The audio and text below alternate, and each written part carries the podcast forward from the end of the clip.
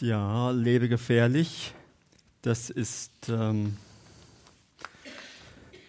die Frage, was meint er damit eigentlich? Das ist so der Titel unserer Serie äh, mit Nachfolger, Follower, die wir heute haben. Soll ich mich jetzt als Christ im Auto nicht mehr anschnallen, vielleicht, ähm, weil ich genug Gottvertrauen habe? Soll ich jetzt grundsätzlich einfach mehr risikobereit sein, einfach mehr wagen in meinem Leben, mir mehr zutrauen? Ich bin ja beruflich unterwegs als ähm, Finanz- und Versicherungsmakler und ich habe Kunden, die ähm, bewusst keine Versicherung abschließen als Christ, weil sie sagen, ähm, ich vertraue auf Gott, mir wird schon nichts passieren. Und selbst im Thema Altersversorgung ähm, machen sie da auch nichts, als dass sie was zurücklegen, weil sie sagen und meinen das ganz ernst, ähm, Gott wird mich dann schon versorgen, wenn es soweit ist. Und ich bin mir nicht ganz sicher, aber ich glaube, diese Menschen leben wirklich gefährlich, ähm, weil ich weiß nicht, ob das so funktioniert, so einfach, ähm, dass man das für sich so umsetzt. Ich möchte anknüpfen an das, was wir letzten Sonntag gehört haben vom Carsten Schneider, unserem Pastor, ähm, zum Thema radikal, radikal nachfolgen.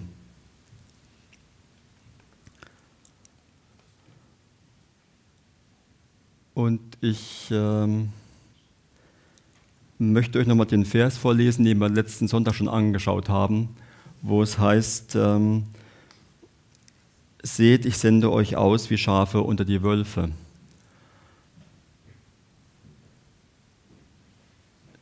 Das steht im Zusammenhang, als Jesus seine Nachfolger darauf vorbereitet, was sie zu erwarten haben, wenn sie Christ sind und ähm, im Prinzip, um sie auf die Verfolgung darauf vorzubereiten. Das Bild hier mit den Schafen, die hier ähm, rumliegen, das war vor zwei Jahren in Bad Wildbad. Da ist ein Wolf eingedrungen in eine Schafherde, hat dort 30 Schafe gerissen, die dann tot waren. 20 weitere Schafe waren so schwer verletzt worden von dem Wolf, dass sie es nicht überlebt haben, dass sie eingeschliffert werden mussten und 50 weitere Schafe sind in ihrer Panik in den Fluss gesprungen, was da direkt an die Weidegrenze sind, da ertrunken. Ein Wolf dringt ein in die Schafherde. Und Jesus sagt, genauso ne, wird es mit euch sein. Ich sende euch aus wie Schafe unter die Wölfe.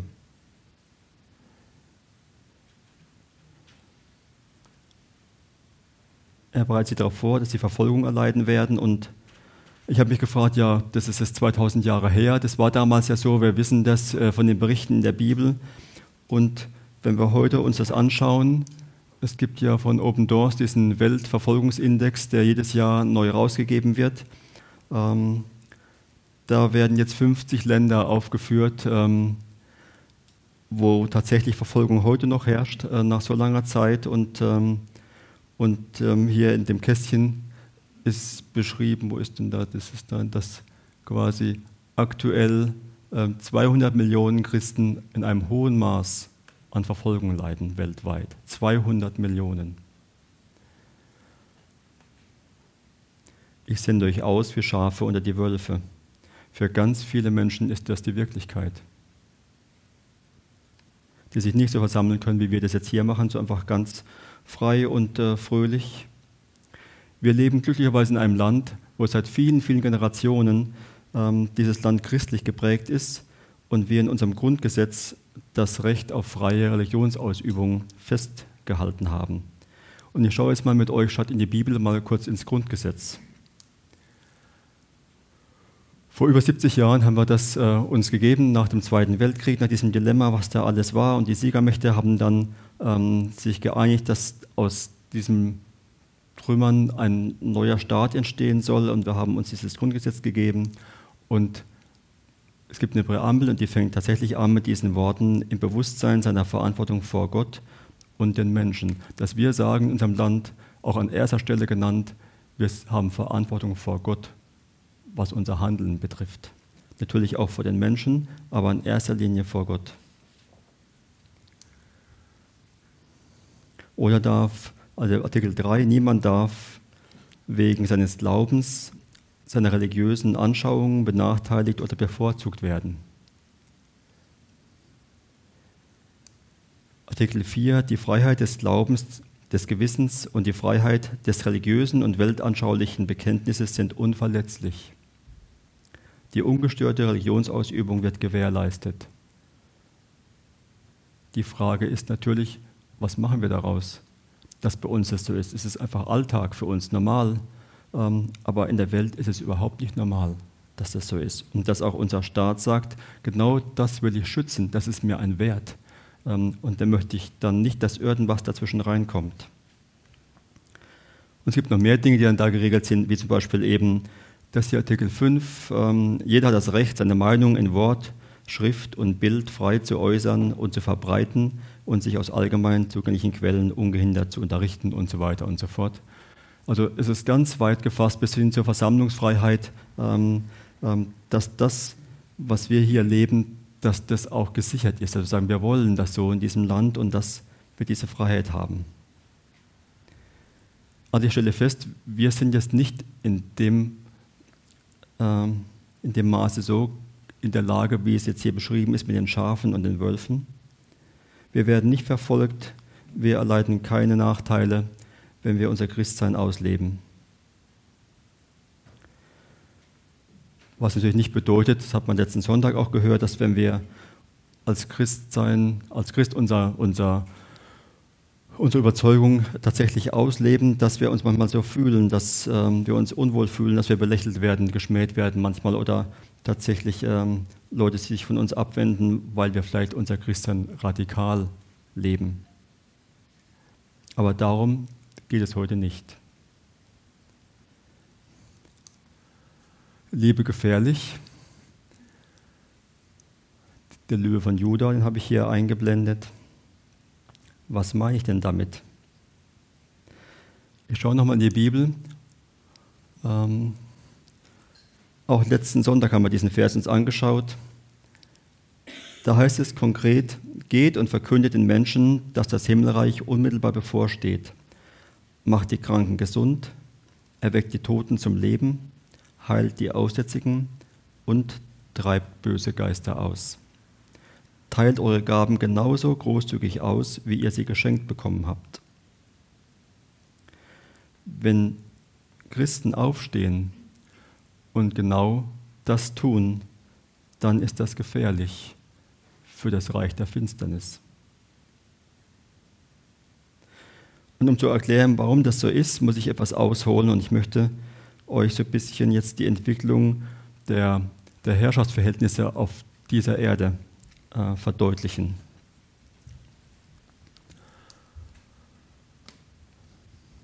Alles hat seinen Beginn in Gott selbst. Ich denke, da sind wir uns einig, da können wir äh, ein Ja dazu finden. Dein Thron steht seit ewigen Zeiten und du selbst bist von Anbeginn an.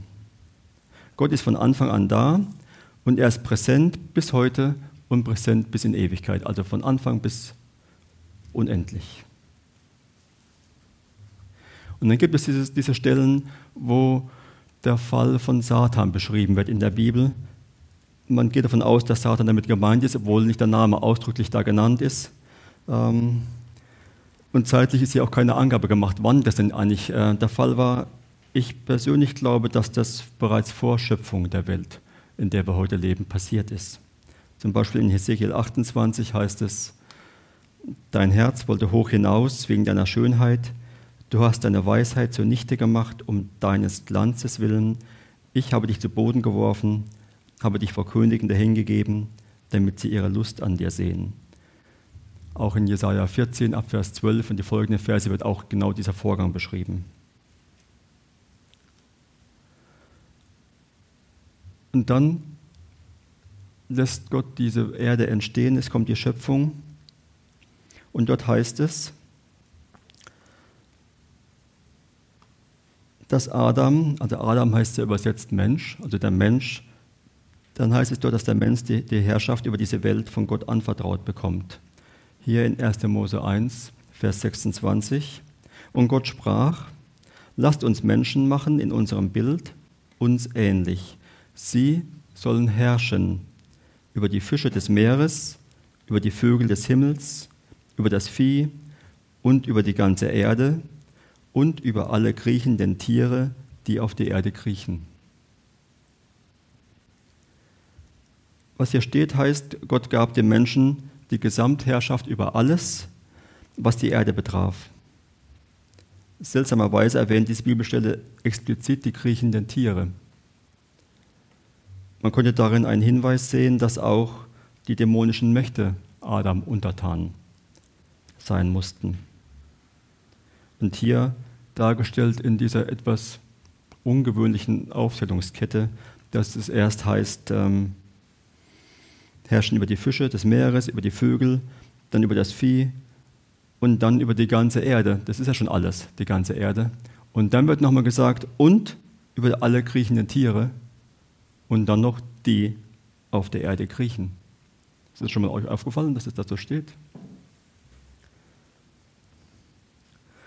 Und ähm,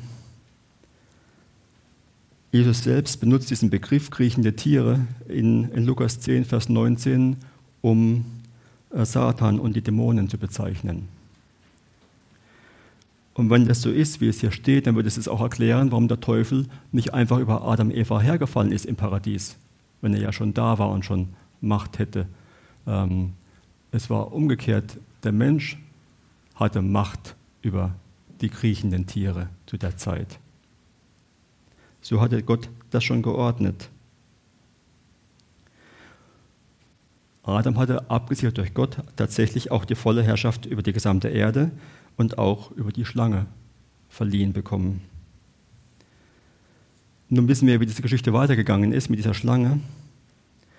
Und das durch, sage ich mal, durch die Missachtung des Wortes Gottes und der daraus folgenden Sünde die Beziehung der Menschen zu Gott abgebrochen ist. Der Teufel in Gestalt der Schlange hat den Menschen verführt, sollte Gott gesagt haben, glaubst du wirklich, dass es Gott gut mit dir meint, wenn er dir das verbietet? Und der Mensch hat dem Teufel mehr geglaubt als Gott. Und dieser Beziehungsbruch, der brachte diese Autoritätsfrage, die eigentlich klar geregelt war, äh, auf der Erde ins Ungleichgewicht. Und es entstand ein, ein Machtvakuum, besonders in dieser unsichtbaren Welt. Und Satan hat dieses Machtvakuum ausgefüllt und tut es bis heute. Sehr deutlich wird es in Lukas 4, in dem Bericht, als Jesus vom Teufel versucht wird, als er in der Wüste ist. Da sagt Satan zu Jesus, und der Teufel führte ihn hoch hinauf und zeigte ihm alle Reiche der ganzen Welt in einem Augenblick und sprach zu ihm, alle diese Macht will ich dir geben und ihre Herrlichkeit, denn sie ist mir übergeben. Und ich gebe sie, wem ich will. Da hat sich was gedreht gehabt. Sie ist mir übergeben. Das war gar nicht bei ihm ursprünglich. So war es gar nicht angelegt. Und ich glaube, dass Satans Machtübernahme der eigentliche Grund ist für all das Leid auf dieser Welt. Das Dilemma bei der Sache ist, dass genau diesen Beziehungsbruch, diesen Vertrauensbruch, sollte es Gott wirklich gut mit mir meinen, oder warum darf ich denn von der Frucht nicht essen? Genau diesen Beziehungsbruch nutzt der Teufel noch heute, indem er dir ins Ohr flüstert, Gott, warum lässt du das zu? Oder Gott, wenn du wolltest, dann könntest du ja diesen Menschen heilen. Wenn du es wirklich gut mit uns Menschen meinen würdest, dann würde dieses oder jenes nicht passieren.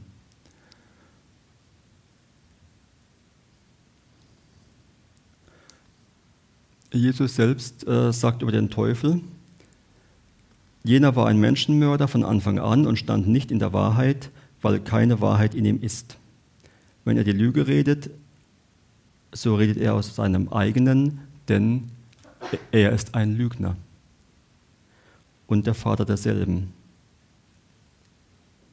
Wenn der Mensch dem glaubt, warum lässt du das zu, Gott? Dann, glaube ich, hört er in diesem Moment mehr auf diese hinterlistige Stimme Satans als auf Gott. Der Mensch denkt, was für ein launischer und ungerechter Gott ist es eigentlich? Er meint offensichtlich nicht gut mit mir, sonst würde er ja dies oder jenes tun oder verhindern. Und dies ist exakt die gleiche Denkweise, mit der Satan Adam und Eva verführt hat.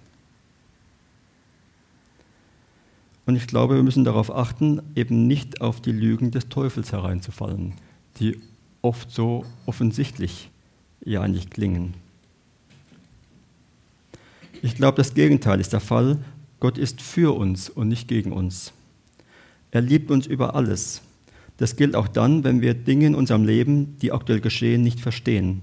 Wenn wir Gott nicht verstehen, weil wir vielleicht gerade an ihm zweifeln, weil Dinge passieren, die die mir ganz quer gehen. Und das ist auch nichts Neues. Die, die Gemeinde in Rom hatte die gleichen Fragen äh, sich gemacht und dann hat Paulus einen Brief an diese Gemeinde geschrieben. Und in diesem Brief schreibt er unter anderem, was kann man noch dazu sagen? Wenn Gott für uns ist, wer kann da noch gegen uns sein? Gott hat nicht einmal seinen eigenen Sohn verschont, sondern er hat ihn für alle gegeben. Und wenn Gott uns Christus gab, wird er uns mit ihm dann nicht auch alles andere schenken? Wer wagt es, gegen die Anklage zu erheben, die von Gott auserwählt wurden? Gott selbst ist ja der, der sie gerecht spricht. Wer sollte uns verurteilen? Christus selbst ist ja für uns gestorben. Mehr noch, er ist der Auferstandene. Er sitzt auf dem Ehrenplatz zur rechten Seite Gottes und tritt für uns ein. Kann uns noch irgendetwas von der Liebe Christi trennen? Wenn wir vielleicht in Not oder Angst geraten, verfolgt werden, hungern, frieren, in Gefahr sind oder sogar vom Tod bedroht werden? Schon in der Schrift heißt es, weil wir an dir festhalten, werden wir jeden Tag getötet, wir werden geschlachtet wie Schafe. Aber trotz all dem tragen wir einen überwältigenden Sieg davon durch Christus, der uns geliebt hat.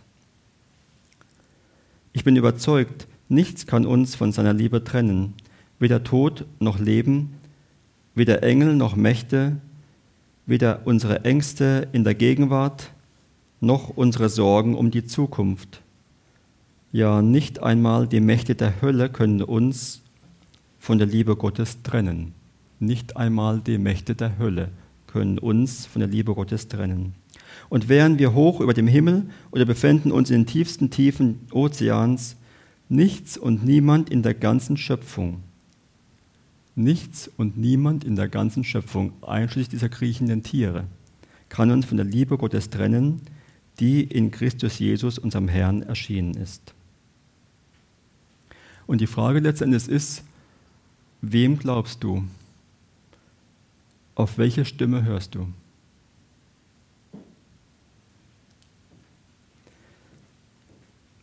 Wenn wir jetzt nun konkret gucken, wie geht es denn jetzt weiter? Jetzt geht es nämlich ans Eingemachte. Wenn wir Jesus seinen Auftrag ähm, uns anschauen und das tun, was wir da gelesen haben, dann brechen wir ja in den Herrschaftsbereich Satans ein. Es sind zwei Dinge, die hier stehen. Erstens, geht und verkündet in das Himmelreich, dass es unmittelbar bevorsteht, dass es nah herbeigekommen ist. Und zweitens, macht die Kranken gesund, also alles tun wird er, macht die Kranken gesund, erweckt die Toten zum Leben, heilt die Aussätzigen, treibt böse Geister aus.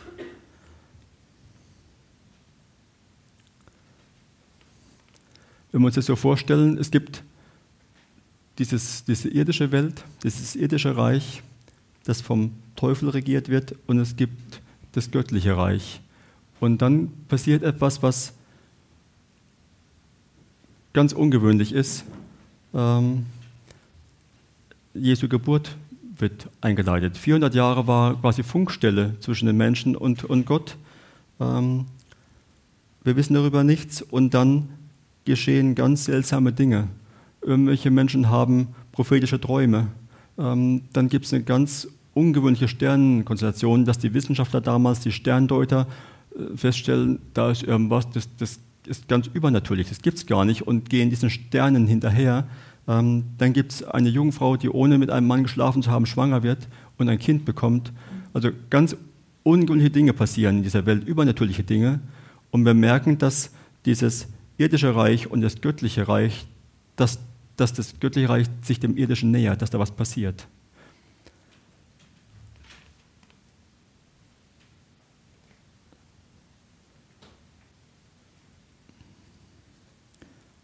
Und allein wenn es so ist, dass du Christ bist, dass du Jesus in dir hast, dann ist es bereits eine Kampfansage an diese Welt. Und dann wird es auch für diese unsichtbare Welt gefährlich, weil du plötzlich da bist und Gottes Herrschaftsbereich ausbreitest. Als Jesus hier auf dieser Welt unterwegs ist, tut er zwei Dinge.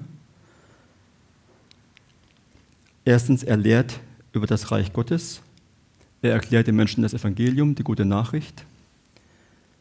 Und zweitens, er demonstriert diese Tatsache damit, indem er die Kraft Gottes sichtbar werden lässt. Er ist als Mensch auf dieser Erde und als Mensch heilt er Kranke, er erweckt Tote zum Leben und so weiter. Und er hat nicht nur einfache Gebrechen geheilt, mal ein Schnupfen oder mal irgendwie sowas, äh, sondern Dinge, die für uns Menschen unvorstellbar sind. Also angeborene Blindheit, Lähmung oder sonstige Dinge, also wirklich ähm, schwere Erkrankungen und hat Menschen von Dämonen geheilt und befreit. Und der Evangelist Johannes, der kommentiert diesen Dienst von Jesus folgendermaßen. Er sagt, hierzu ist der Sohn Gottes offenbart worden, damit er die Werke des Teufels vernichte. Das war das, was Jesus gemacht hat. Wenn ich die Werke des Teufels vernichte, das heißt, ich ersetze sie durch das Gute. Ich ersetze das Böse durch das Gute.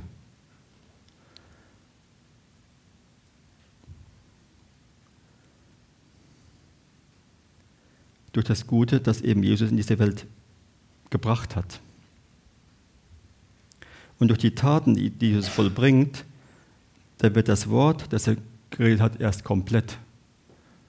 Nur ein Teil ist das, was, was er sagt, was er erzählt, den Leuten erzählt vom Himmelreich, aber er tut es dann auch und dadurch wird es quasi äh, bestätigt und komplett. Und dann geschah Gesundheit. Und dann geschah etwas, das die Herrschaftsverhältnisse auf der Erde wieder neu geordnet haben. Und zwar, Jesus ist am Kreuz gestorben. Für die Schuld der Menschen. Und dem Ankläger, dem Teufel, wurde ja damit die Möglichkeit genommen, uns vor Gott anzuklagen, hat Paulus eben geschrieben an dem Brief in die Gemeinde in Rom. Denn unsere Schuld, die ja tatsächlich da ist, die ist längst bezahlt. Und noch eins ist passiert, durch die Auferstehung vom Tode wurde dem Tod selbst die Macht genommen. Und das Besondere an dieser Tatsache ist, dass wir, wenn wir unterwegs sind als Christen, dass wir nicht um den Sieg kämpfen mit diesen Reichen, sondern dass wir aus dem Sieg kämpfen. Der Sieg ist schon vollbracht. Und das ist eine ganz andere Ausgangslage. Das ist so ähnlich, ähm, wie wenn man schon den Schluss vom Buch gelesen hat. Meine liebe Frau Annette, die macht das generell so, wenn sie ein neues Buch hat, dann fängt sie an, hinten aufzuschlagen, liest die letzten paar Seiten und guckt, wie es ausgeht. Ich kann jetzt überhaupt nicht ab sowas, denke ich, wie kann man denn sowas machen? Das ist doch alles dann langweilig, das ist gar keine Spannung mehr, wenn ich schon weiß, wie es aussieht. denke ich, wie, wieso, das ist doch gut, ich muss ja wissen, ob es sich lohnt, das, das, Buch überhaupt zu lesen. Ähm, und wir wissen, dass es lohnt, weil wir haben schon den Schluss gelesen. Wir wissen, dass Jesus gesiegt hat ähm, und dass das so ist, dass es eine Tatsache ist. Allerdings, wenn wir genau hingucken, heißt es, das Himmelreich ist nahe, sagt Jesus. Das heißt, es ist noch nicht vollendet, es ist noch nicht da, es ist noch nicht jetzt ähm, wirklich ganz zu Ende gekommen. Und denn wenn es so wäre, dann gäbe es keine Krankheit mehr, es gäbe keinen Tod mehr, es gäbe kein Leiden mehr. Wir bewegen uns auf diese Vollendung hin, sind aber noch nicht dort angekommen. Das heißt auch, obwohl der Teufel zwar besiegt ist, ne, ähm, hat er immer noch Macht auf dieser Erde. Und die übt er aus, wo er kann. Und es ist ein Kampf zwischen zwei Reichen, dem Reich Gottes und eben diesem Herrschaftsbereich des Teufels.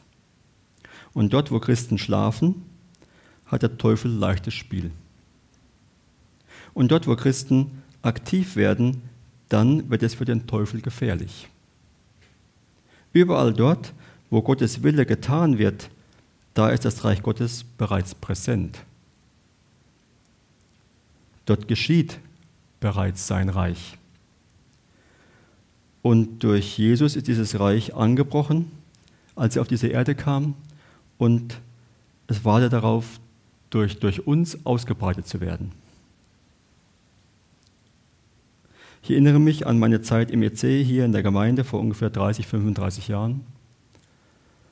Wir hatten da montagsabends einen Gebetskreis in der Wohnung des Jugendleiters. Das war in der alten Schulstraße.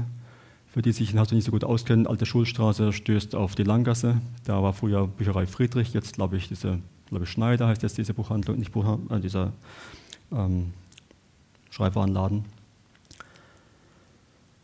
Und es gab seinerzeit in Hasloch Teufelsanbeter die so Mitternacht Katzen auf den Friedhöfen geopfert haben und so weiter. Und die haben sich in einem Haus in der Langgasse getroffen, um Kontakt zur Unterwelt aufzunehmen. Und dies war nicht weit weg von dem Haus, wo wir uns seinerzeit versammelt haben äh, zum Beten. Und unser Leiter damals, der Dietmar Brendel, den einige von euch ja noch kennen, der kannte auch einen von diesen Teufelsanbetern. Und der sagte ihm, wenn ihr montagsabends zusammen seid und betet, dann geht bei uns nichts. Interessant, oder? Finde ich faszinierend. Genau diesen Auftrag hat uns Jesus gegeben als seine Nachfolger, sein Reich auszubreiten. Jesus selbst sagt dazu, Wahrlich, wahrlich, ich sage euch, wer an mich glaubt, der wird die Werke auch tun, die ich tue, und er wird noch größere als diese tun, denn ich gehe zum Vater. Ganz bekannter Vers, alle schon gehört, vermute ich mal. Was steht denn hier genau? Es steht wahrlich, wahrlich. Das heißt, Jesus sagt, ich sage die Wahrheit. Ich sage die Wahrheit. Jesus ist sowieso der, der die Wahrheit spricht. Der Teufel ist der Lügner. Jesus sagt hier, ich sage, so ist es, ich sage die Wahrheit. Und wer an mich glaubt, der wird die Werke auch tun, die ich tue. Und er wird noch größere als diese tun, denn ich gehe zum Vater. Noch größere Werke tun, als Kranke gesund zu machen oder Tote aufzuwecken? Wann hast du das letzte Mal am Bett eines Verstorbenen gestanden und ihn wieder auferweckt mit dem Handzeichen? Eine Person. Okay, nicht so viele. Ähm, wann hast du beim letzten Mal am Bett eines Verstorbenen gestanden und ähm, hast ähm, äh, darum gebetet, dass er wieder auferweckt wird? Auch nicht. Es ist nur nichts passiert, aber hast es probiert? Auch nicht. Wann hast du das letzte Mal am Bett eines Verstorbenen gestanden und hattest die Idee, ich könnte ja eigentlich beten, weil es steht in der Bibel. Ne? Ich habe sogar den Auftrag, das zu tun. Bist du schon mal auf die Idee gekommen, das zu tun? Ehrlich? Nein, ne?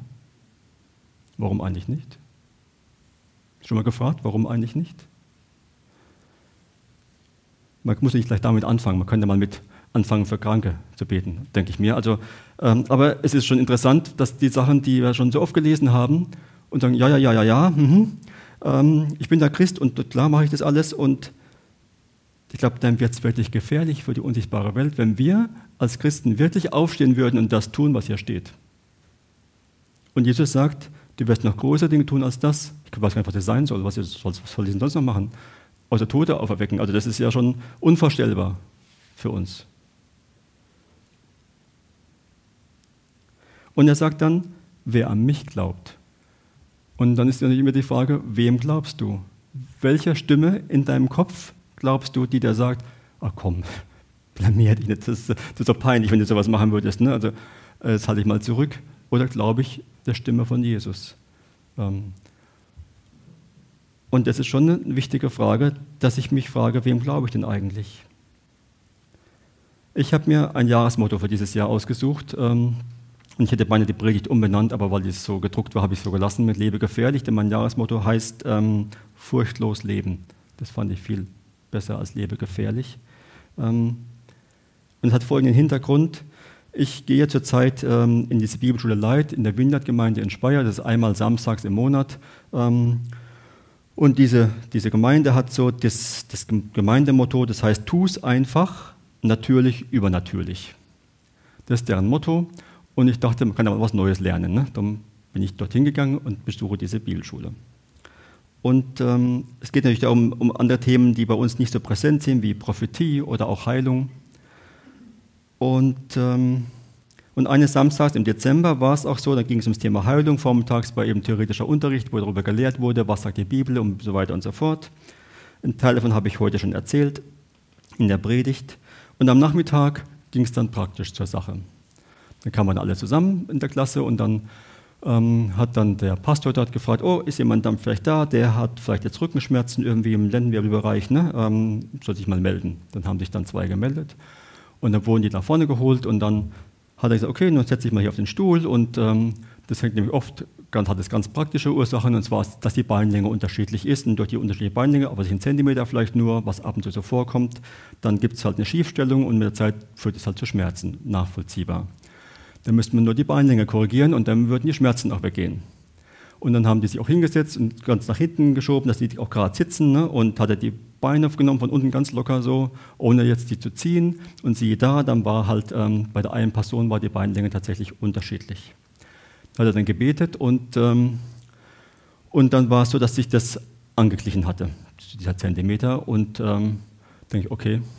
Dann denke ich noch so, naja, man steht zwar außen drum und man kann auch vielleicht ein bisschen, ne, äh, wie man sich hinsetzt, vielleicht was, ne, weiß ich nicht, bin ja zurückhaltend. Ähm, dann war jemand anders da mit Rückenschmerzen und dann waren die Beine geprüft, die waren genau gleich, die Beine. Aha, liegt also gar nicht da dran.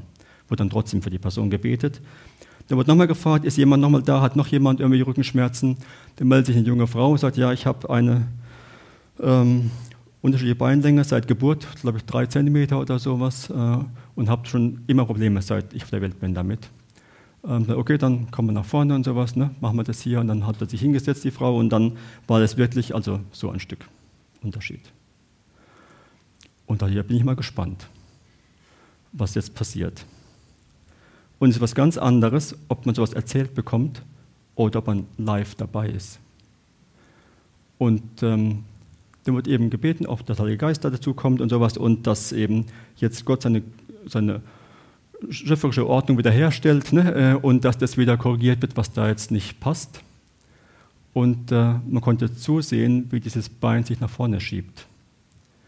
Und neben mir stand jemand irgendwann in meinem Alter, der war Physiotherapeut und sagt, ähm, er ist schon über 30 Jahre in dem Beruf tätig und sagt, sowas ist medizinisch vollkommen unmöglich. Man kann das nicht einfach so mal ein Bein um so viele Zentimeter verlängern. Das, das geht praktisch nicht.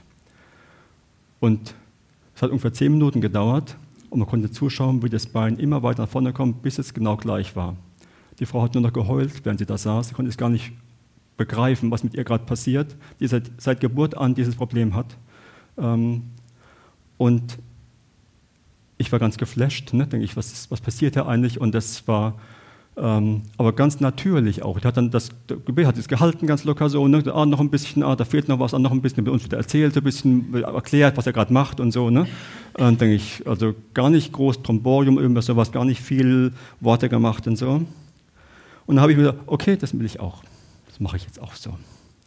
Und am nächsten Sonntag, samstags war ich dann dort, Sonntag war, hatte ich hier Gebetsdienst in der Gemeinde. Und habe ich schon gesagt, aber wenn da jemand käme und hätte Rückenschmerzen im Lendenbereich, dann mache ich das genauso.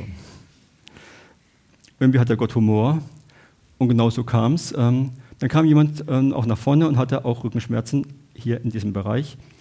Und ich dachte, oh, das ist wohl jetzt nicht so ähm, ernst gemeint. Und dann hat die Person, mit der ich zusammen gebetet habe, auch dann gleich gebetet für die Person.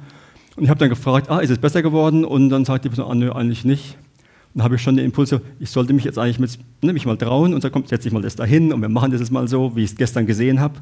Und da dachte ich, komm Ralf, also jetzt halte ich mal zurück, jetzt hast du einmal zugeguckt und meinst, du könntest es gleich machen. Und ich habe meinen Mund gehalten und habe mich nicht getraut, es zu tun. Dann ging es vorbei. Dann kommt der Montag, ich gehe wieder arbeiten, ich habe einen Termin in Heidelberg bei einem Kunden und ähm, die Kundin, die kenne ich auch schon sehr lange, dann erzählen die mir, dass sie eigentlich auch ursprünglich mal einen christlichen Hintergrund hatten und so weiter und so fort und dass die Frau momentan ähm, ganz starken Bluthochdruck hat und keiner weiß, wo es herkommt. Ganz plötzlich kam das bei allen Ärzten, was ich schon, und sie haben gar keine Idee, was da wäre. Und ich habe den Impuls, ich soll doch einfach jetzt mal für die Frau beten, ähm, wenn ich jetzt schon da bin und ähm, das wird, wird sich jetzt einfach anbieten. Und dann denke ich mir natürlich wieder, was denken die dann, wenn ich jetzt, ne, also ich habe immer gelernt, im Vertrieb hält man manche Sachen einfach raus. Ne? Man hat kein Thema Politik, man hat nicht Religion, am besten auch nicht Sport, welcher Sportverein man, ne? Also man lässt bestimmte Dinge einfach weg, weil das nur Probleme bringt und den Vertrieb stört. Ne? So. Ähm, deswegen habe ich das mal schon verinnerlicht vor vielen Jahrzehnten und denke ich, äh, und habe mich nicht getraut. Am Ende vom Gespräch, nach zwei Stunden, kommen wir nochmal auf das Thema. Ich habe wieder den Impuls, bevor ich jetzt gehe, sollte ich doch vielleicht äh, für die Frau einfach mal kurz beten. Und habe ich nicht getraut, das zu machen, weil auch eine andere Stimme im Kopf war, die mir sagt: Komm, Ralf, also mhm, ähm, denk mal drüber nach und was, was machst du hier eigentlich? Und bin gegangen. In der gleichen Woche kommt jemand ins Büro, ein Lieferant von uns, und gibt ein Weihnachtsgeschenk ab. Ähm, macht, macht er jedes Jahr, es war ja Dezember, also vor Weihnachten. Und ähm, und der hat ganz starke Herzprobleme und man konnte ihm ansehen, dass es ihm richtig, richtig schlecht geht. Er stand so an der Haustür beim, bei mir im Büro und ich dachte, oh Ralf, ich sollte eigentlich für den Mann beten. Und da hatte ich, der wollte gleich wieder gehen, wollte noch mehr Sachen austragen, mehr Geschenke und sowas. Die Haustür stand offen, es war kalt, dann langsam im Flur, denke ich, muss die Tür zumachen und so. Denke ich, so alles mögliche passiert dann und dann soll ich jetzt einfach hier reinbitten ins Besprechungszimmer. Das, ist das nicht peinlich? Und ich habe es nicht gemacht. Und er ging dann und das war's. Und ich habe dann ganz frustriert das Jahr 2019 beendet. Für mich war ich dort eigentlich, habe ich was ganz anderes vorgehabt. Eigentlich wollte ich ja gern das tun, was da in diesen Versen steht. Und irgendwie ist mir es nicht gelungen. Und dann habe ich mir überlegt, das muss ich jetzt ändern und habe mir dieses Jahresmotto überlegt, furchtlos leben. Weil ich genau sage, das will ich so nicht weitermachen. Und ähm, und ich habe mir vorgenommen, ein Jahr lang jetzt das zu lernen. Ähm, zu lernen, auch auf andere zuzugehen, zu lernen, mich zu trauen, für die zu beten. Ich darf auch Fehler machen, das Sachen, da passiert halt mal nichts oder so. Ne? Das darf alles sein. Ähm, aber ich möchte es jetzt lernen, dass ich am Ende des Jahres weitergekommen bin und nicht da stehe, wo ich heute doch bin.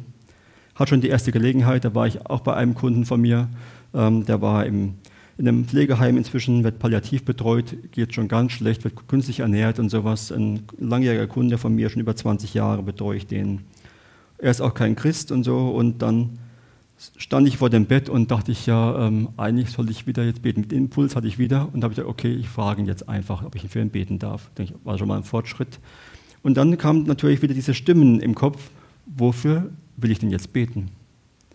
Ähm, will ich dafür konkret beten, dass es die Schmerzen weniger werden, die er hat, dass es schnell geht und er nicht mehr lange leiden muss. Und ich habe mich dafür entschieden, für vollständige Heilung zu beten. Und habe es auch dann gemacht. Und es geht ihm aktuell nicht besser wie vorher, aber ich bin ja noch am Lernen. Und ich habe mir überlegt, vielleicht wolle Gott ja was ganz anderes, zum Beispiel, dass ich ihm von Jesus erzähle. Habe ich nämlich nicht gemacht, habe nur gebetet ich lerne ja noch, denn es ist ja auch ein Teil von, ähm, wo war es denn hier, ne? geht und verkündet ihn. Das ist ja der erste Punkt. Ähm, vielleicht hat Jesus was anderes gewollt, dass ich ihm sage und gar nicht, dass es um die Heilung ging. Ich komme zum Schluss.